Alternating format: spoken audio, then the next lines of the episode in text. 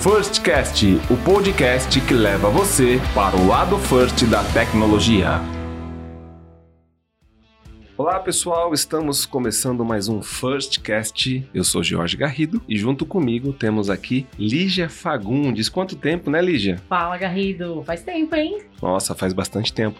Eu ouvi o seu último podcast e achei fantástico. Ah, legal. Ficou bacana mesmo. Os convidados Ficou eram demais. ótimos e a Moniquinha arrasa. Arrasa, arrasa, arrasa. Beijo, Mônica. Bom, vamos lá. A gente vai falar hoje de cultura data-driven, né, Lígia? É, isso mesmo. Um tema que tá aí em alta. E hoje a gente quer entender um pouco mais do que, que é isso. Como que a gente aplica? Como se come? O que faz? Onde vivem? Hoje, no Firstcast. Muito bem. Para nos auxiliar nesse assunto extraordinário, contamos com o nosso convidado Eduardo Sazaki, CDO do Santander e executivo da First. Sazaki, seja muito bem-vindo ao Firstcast. Fala, Garrido, Lígia. Em primeiro lugar, um prazer aqui estar com vocês para falar de um tema tão importante, mas ao mesmo tempo que dá margem para ter um escopo enorme, né? gigantesco, assim, o que, que significa ser data-driven. Exatamente. Mas é uma honra aqui estar com vocês e com quem está acompanhando no nosso First Cast. Nossa, a honra é nossa, né, Lígia? Total, bem-vindo. E para fazer aquela pergunta de esquenta, né? O Sazak, você é formado em engenharia mecânica, né? É mais fácil construir um carro de corrida ou subir na cloud aí um banco de dados? Olha, eu vou falar para você que hoje em tudo você vai ter que subir um banco de dados, né? Quem acompanha a Fórmula 1 hoje em dia sabe que tem uma telemetria, uma quantidade de dados enorme para acompanhar cada milésimo de segundo de performance. E isso faz uma diferença muito grande. Show. Muito bom, muito bom. Então, dados não tem como a gente fugir, né? Em todo lugar. É por isso que chama cultura. Exatamente. Bom, pegando o gancho da cultura, então, né? Já vem a nossa primeira pergunta. O que, que é uma cultura data-driven? Sabe, Garrido, eu acho que se tivesse pouquíssimo tempo nesse podcast e pudesse fazer só uma pergunta, essa é a pergunta mais importante. A gente pode falar sobre ela e acabar a nossa conversa aqui. E ela é tão difícil de responder que eu vou até aqui fugir do combinado. Vou perguntar para vocês, eu queria ouvir da Lígia e depois de você, Garrido, no entendimento de vocês, é uma cultura data-driven. Uau, ele virou o jogo, Garrido. Exatamente, né? Sempre acontece isso, né? Sempre Daqui acontece. a pouco a gente volta, mas vai lá, Lígia, agora eu tô com você.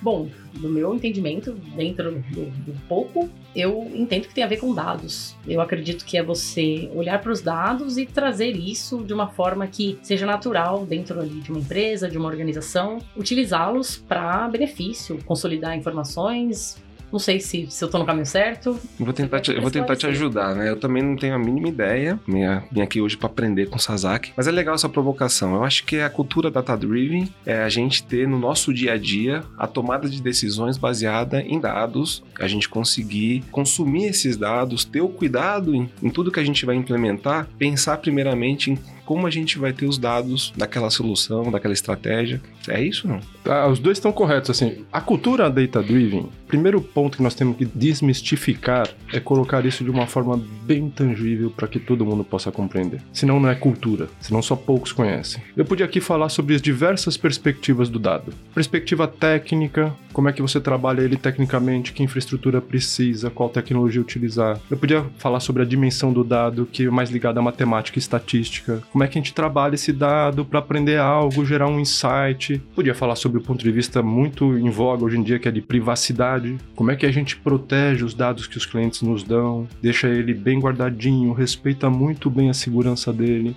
Mas ao invés de eu explorar essas dimensões, a melhor forma de entender o que é uma cultura data-driven, Garrido, acho que você começou do, da forma mais perfeita, que é pelo final. Para que, que serve tudo isso? Serve para tomar melhores decisões. E aí eu vou dar alguns exemplos aqui, porque fica, a gente toma tanta decisão no nosso dia a dia que a gente até esquece, isso vira natural. A gente toma decisões como indivíduo, como pessoas, e toma do ponto de vista coletivo, como empresas. O indivíduo. Como que era dirigir em São Paulo, que é onde nós estamos agora, antes de existir o Waze? Era uma sequência de tomadas de decisões, né? Vou para direita, vou para esquerda, fechou o trânsito, fico aqui, vou para outro lugar, uso um mapa, não sei onde eu tô. Então, como indivíduo, decisões triviais do dia a dia a gente tomava. Nem sempre as melhores decisões. Várias vezes fomos pegar aquele atalho que demorava mais do que ficar paradinho no trânsito onde a gente estava. Com o Waze, o que, que ele faz? Não importa a quantidade de dados que estão ali, ele nos ajuda a tomar melhores decisões. Quer um caminho mais rápido, mais curto, mais seguro, seja qual for a pergunta que a gente tem no trânsito, ele nos ajuda, certo? Do ponto ponto de vista coletivo é igual, Garrido. A gente toma tantas decisões nas nossas empresas, aqui no Santander, na First, a gente toma tantas decisões, que se a gente não tiver um suporte de dados para nos ajudar a tomar as melhores, qual é o projeto que eu tenho que priorizar? Qual é aquele que pode nos trazer mais valor e mais valor para o cliente? Qual é o melhor preço que eu tenho que fazer daquele produto para satisfazer o cliente e ser também atrativo para o negócio? Se a gente não tomar essas decisões baseadas em dados, a gente acaba tomando muito por feeling e nem sempre tomamos as melhores decisões. E são tantas decisões que a gente toma no dia a dia, correto? Se a gente não se atentar a isso, a gente não vai conseguir levar a nossa empresa para ser uma empresa empresa realmente data-driven. Eu me alonguei um pouquinho aqui, mas eu queria dar a importância que é entender o que é dados. Mais importante do que entender isso é entender para que serve. Serve para tomar melhores decisões. Nossa, fantástico. Você colocou um tema, né, da gente hoje, tô hoje numa situação um pouco diferente, né, lá no interior, a gente usa menos o Waze, né? Eu voltei um pouco no passado, mas eu vim para São Paulo, passei essa semana aqui e é impossível você sair de casa e tomar as decisões que a gente tomava no passado. Hoje, praticamente você nem toma uma decisão, você segue ali um comando digital e você confia. Você confia, você fala, e, e nem, nem sempre aquilo ali tá certo, mas ele, ele tem né, justamente acho que esse propósito de coletar o máximo possível de informações e te dar a melhor experiência possível. Não significa que vai ser 100% certo o tempo todo, né? E a ideia é que você vá aprimorando isso.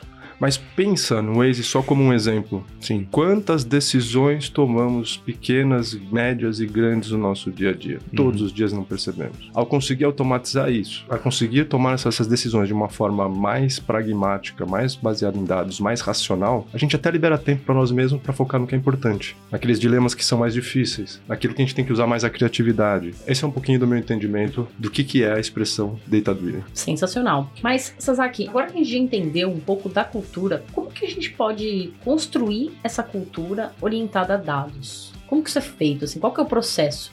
Lígia, eu sou o CDO e responsável pela área de Data Analytics na First Santander. É uma área.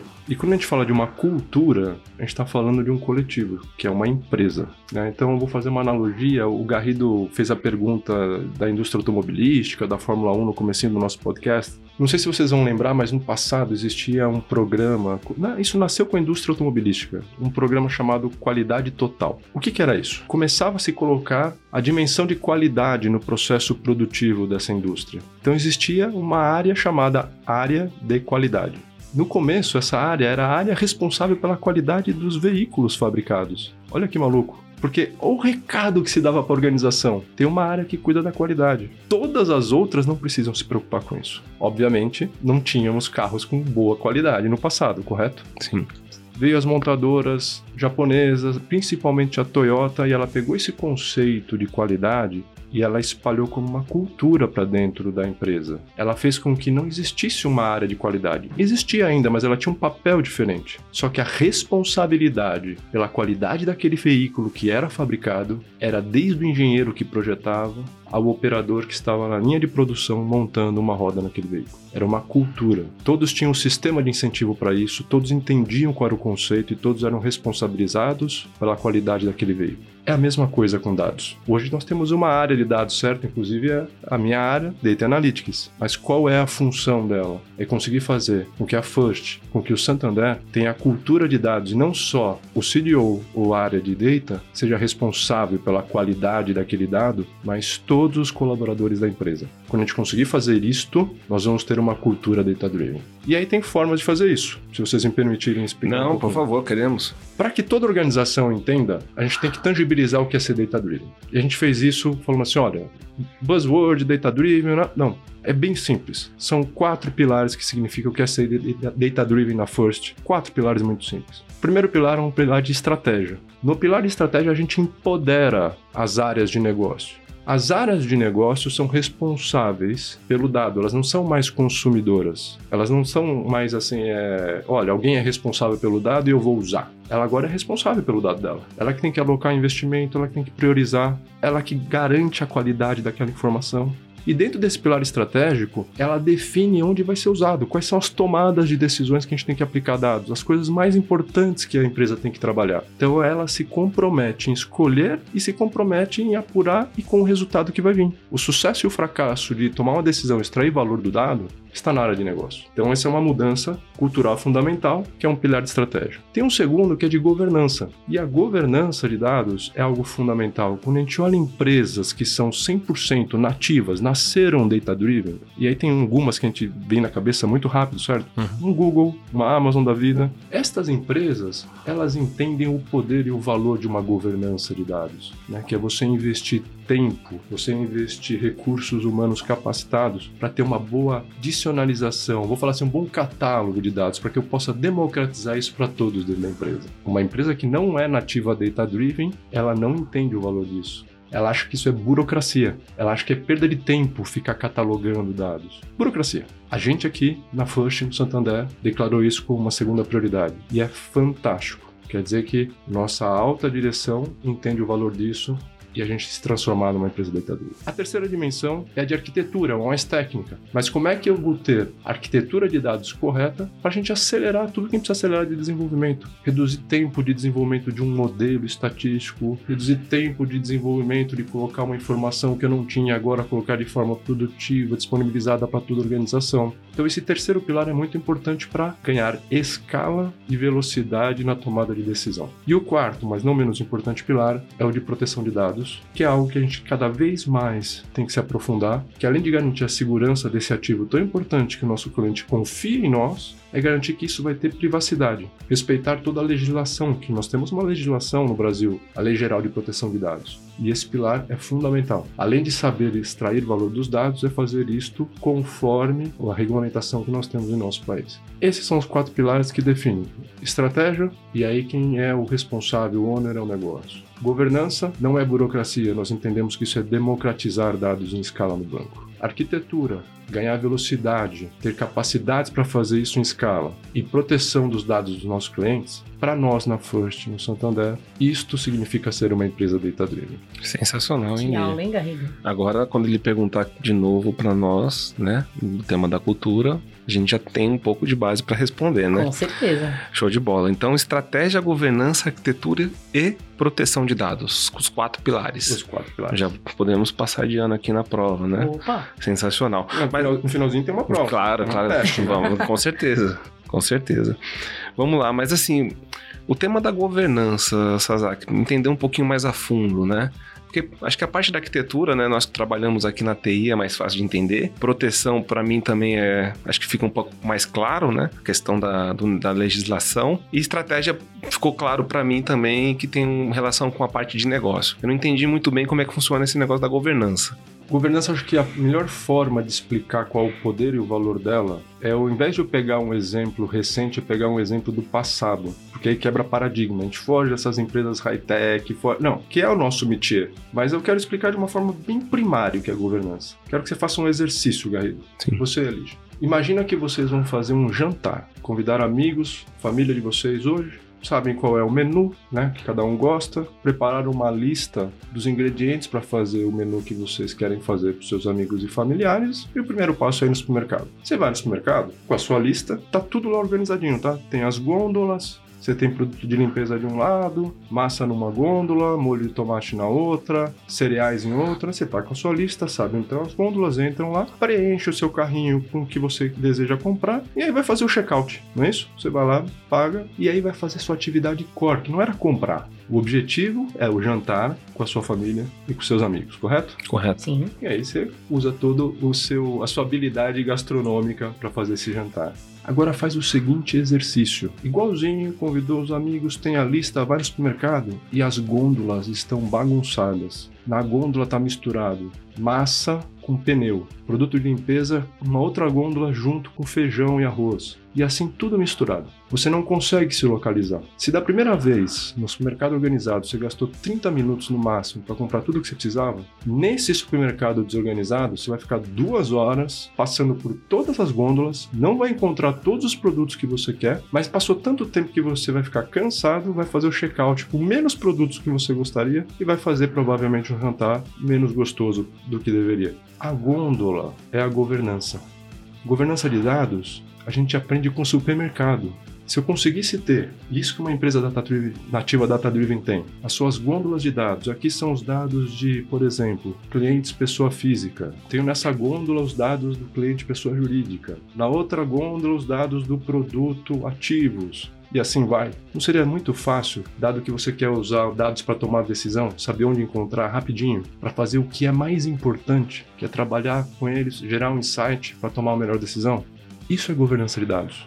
E a gente aprende com uma indústria que existe há muitos anos, que é a do varejo supermercado, correto? Nossa, fantástico. Não parece só burocracia, né, Garrido? Claríssimo, né? Claríssimo. E assim, o legal, né, uma reflexão, é que se você tem a gôndola aí desorganizada, você provavelmente nem vai mais consumir aquele produto, né? Você vai ter, buscar outra experiência, né? Nesse seu exemplo, com certeza eu ia pedir comida. Eu falava, não, vou desistir. E aí você quebra a experiência, né? E aí o produto final, que é tomar uma melhor decisão ou ter o seu jantar, o melhor jantar, está comprometido. Comprometido. Porque vai faltar ingrediente. Fantástico, muito bom. Muito legal. É, Isazaki, conta pra gente, conta pra galera que tá ouvindo aqui o nosso First Cast, como que a First no Santander tem aplicado a cultura data-driven? Olha, tem um conceito chamado Data by Design, Lígia. O que, que significa isso?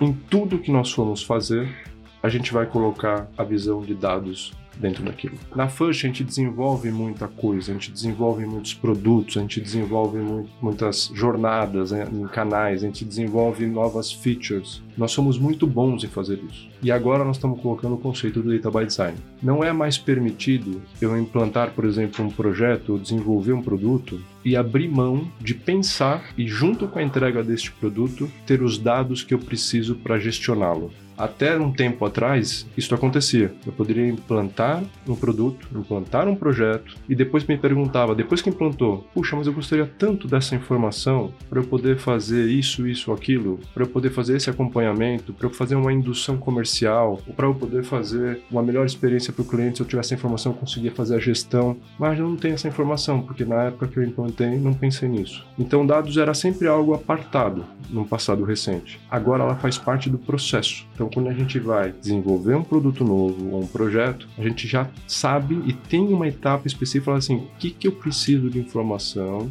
e aonde isto vai estar para que eu possa fazer a gestão deste produto que eu vou implantar. Este é o conceito do Data by Design. Eu posso explicar aqui Provavelmente eu vou cansar vocês porque eu gosto muito do tema, mas eu poderia falar umas duas horas sobre como é que a gente coloca o, da, o dado dentro de uma esteira de projeto, dentro de uma esteira de desenvolvimento. Eu tenho umas três horas ainda, né, Lígia, pela frente. Então eu ficaria aqui o dia inteiro ouvindo. Eu tô adorando aqui, assim, tô na aula, né? Com certeza. Fantástico. Bom, a Lídia perguntou sobre como a gente aplica, né, aqui no Santander e na First. Mas como é que a gente dissemina essa cultura? Ah, e isso é fundamental. Tem muita, tem muita é, conhecimento novo, né? Esse conhecimento está em transformação. Da mesma forma que o que significava qualidade no passado, como eu dei o exemplo na indústria automobilística, né? O que era definição de qualidade mudou no tempo. O que é o conhecimento sobre dados está mudando muito. Não só do ponto de vista de tecnologia, tecnologia também. Tanto tecnologia de armazenamento, a gente está falando que a gente guardava on-premise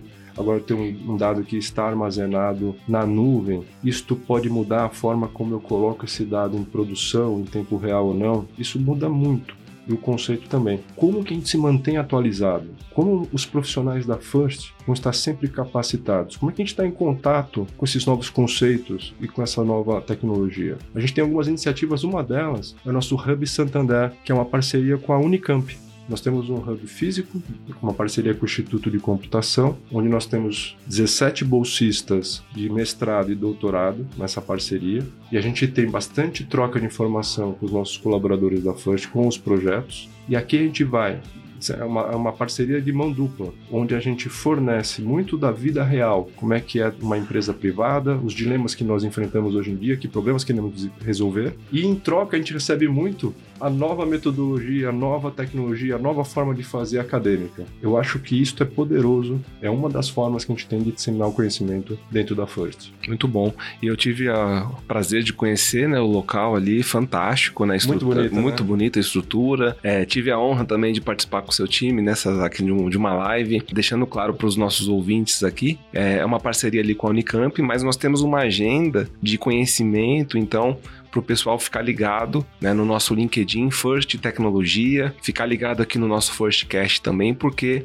nós estamos recorrentemente passando conhecimento para todo o mercado. Não é só para os alunos da Unicamp, né? Perfeito, ela é aberta. É aberta, né? É aberta para os colaboradores da First, para os alunos da Unicamp e é pública. É pública. E tem temas interessantíssimos. Bem lembrado mesmo, Garrido. A gente já discutiu sobre otimização, né? Como é que a gente faz otimização linear, otimização não linear. A gente já discutiu sobre ética nos algoritmos como é que a gente pode tomar uma decisão mais justa, porque o histórico de dados pode levar a algum nível de pré-conceito sobre algo. Então, assim, são temas extremamente atuais e que a gente está fazendo e aprendendo ao mesmo tempo. Acho que essa é a beleza dessa parceria com a Unicamp e com o Instituto de Computação. Falamos de análise exploratória, né? Na última live falamos de Web3, foi fantástico, Lígia. Se você não conhece, deixa o convite lá, que é um lugar maravilhoso, muito bonito. Nossa, muito legal. E aproveitando esse gancho, que, que, a gente comentou, dessas parcerias com as instituições de ensino. E mesmo dentro da FIRST, a gente tem essa cultura de fazer e ao mesmo tempo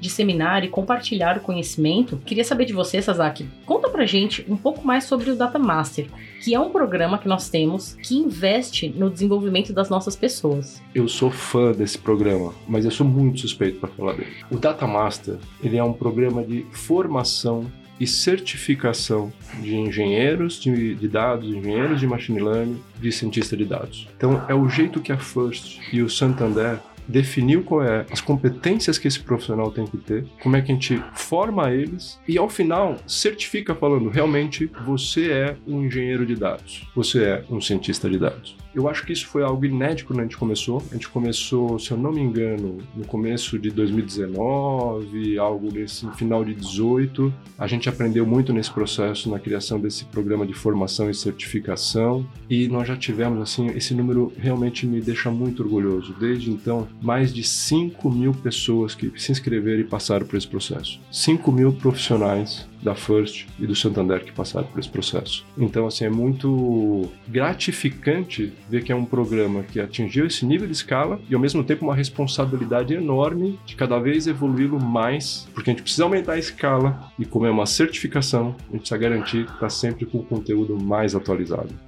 Show de bola. Na linha de conhecimento, né? É, esse programa ele pega ali cientista de dados, como é que funciona? Ou, ou... São as três carreiras, né? A gente, a gente, alocou as carreiras, essas três carreiras, a essa certificação. É a carreira de engenheiro de dados, carreira de engenheiro de machine learning e a carreira de cientista de dados. Então são três carreiras que para você ter este título, você tem que passar por esse programa e ter a certificação Data Master. Muito bem. E eu né, converso com muitas pessoas aí do time de desenvolvimento, nosso colaboradores, a gente sente, né, a, o pessoal é, entrando no programa, quando eles conseguem passar pelas etapas, aquela satisfação de entrar numa carreira estruturada ali, que tem um caminho certo, é muito, muito interessante. É, o pessoal vem, né, o pessoal que às vezes desenvolve ali em Java, em, em mobile, ah, eu quero entrar na carreira de dados. Eu falo, olha, o Data Master é o pontapé inicial ali, é fantástico. É um incentivo, né, que a gente vê que o pessoal recebe e é um, e não é simples, né? É um é, processo difícil. Processo difícil, né? E tem que ser. Tem que ser, né? Mas a, a, as pessoas que se inscrevem, elas se dedicam. É, isso eu vejo. Assim, aconteceu, a tua pergunta do Data Master também é muito boa. Aconteceu um, um exemplo real mesmo. Hoje de manhã eu estava tomando um café e aí na área, no andar onde eu fico, tem uma sala de reunião. Tava vindo um pessoal para fazer uma reunião, nem sei que reunião que era, não sei nem qual era o, o assunto. Mas aí a pessoa virou para mim e fez assim: Ó, você é o Eduardo Sasaki, né? Eu falei assim: Eu sou. Ele falou assim: Puxa, prazer, eu sou o Pedro. Acabei de ser certificado como expert no Data Master. Mas ele me falou isso com orgulho porque muitas vezes a gente não percebe isso também no dia a dia, que a gente fica vendo os grandes números. 5 mil inscritos, quantos foram formados, quantos... mas uma única pessoa hoje me lembrou qual é o orgulho de você ser certificado num programa como esse. Show de bola.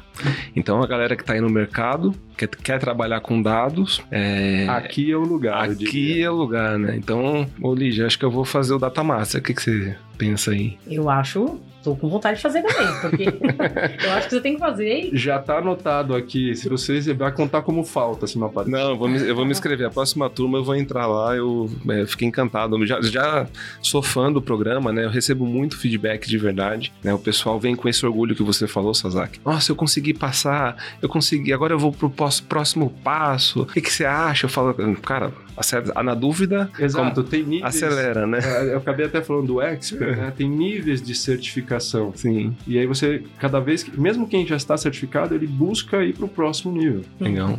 Obviamente tem uma série de vantagens com isso, mas a principal é o orgulho de você ser um data master no nível mais alto. Show.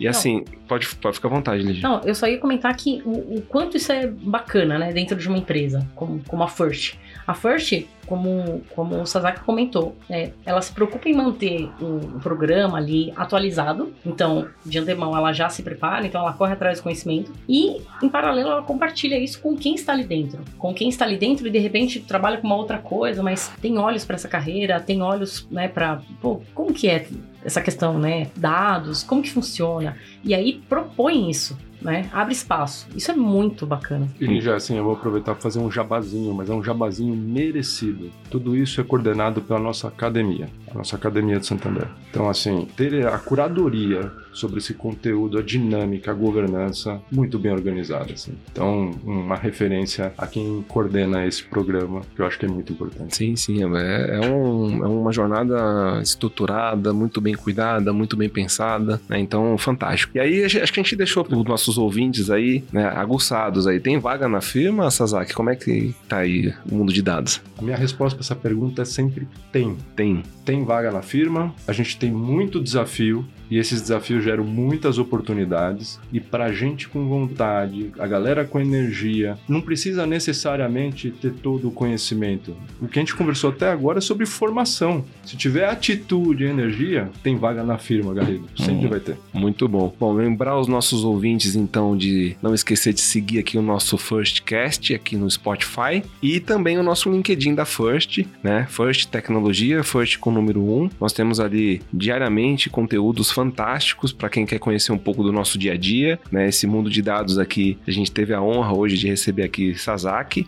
Nós já tivemos aqui o CTO, CISO, o CIO e agora temos aqui o nosso CDO, né? Só falta o CEO. Quem sabe, né? Quem sabe? Vamos deixar o convite aqui no ar. Portas- Hashtag fica a dica. abertas. Hashtag fica dito, né? Vamos ver. Mas vamos que vamos. Sasaki, queria agradecer demais aqui, né? Aprendi muito hoje. Agradecer você ter aceitado aqui o, o nosso convite. Para sempre um prazer estar aqui com a Lígia. Muito bom. Nossa, é, hoje foi realmente uma aula. É, eu tinha pouco conhecimento desse tema e eu acho que o Sasaki trouxe bastante coisa, bastante conhecimento. Tanto para mim, para o Garrido, quanto para aqueles que nos ouvem. Eu acho que despertou aí um, um interesse, uma vontade de correr atrás do- desse tema. Para mim foi um prazer enorme, de novo, uma honra estar aqui. Não é a minha especialidade falar em podcast, certo? Mas eu também aprendi muito com vocês. Mandou E bem espero- demais. E espero que Arrasou. quem esteja acompanhando tenha também tido a oportunidade de, de se apropriar um pouquinho, de depois poder digerir, fazer reflexões. E só para reforçar, tem vaga na firma. Muito bem. Obrigado. Então, Sasaki, prazer estar aqui contigo. E vamos para a próxima, né, Lígia? Com certeza. Vamos juntos. Obrigado. Obrigado, pessoal. Valeu, galera. Até mais. Até mais.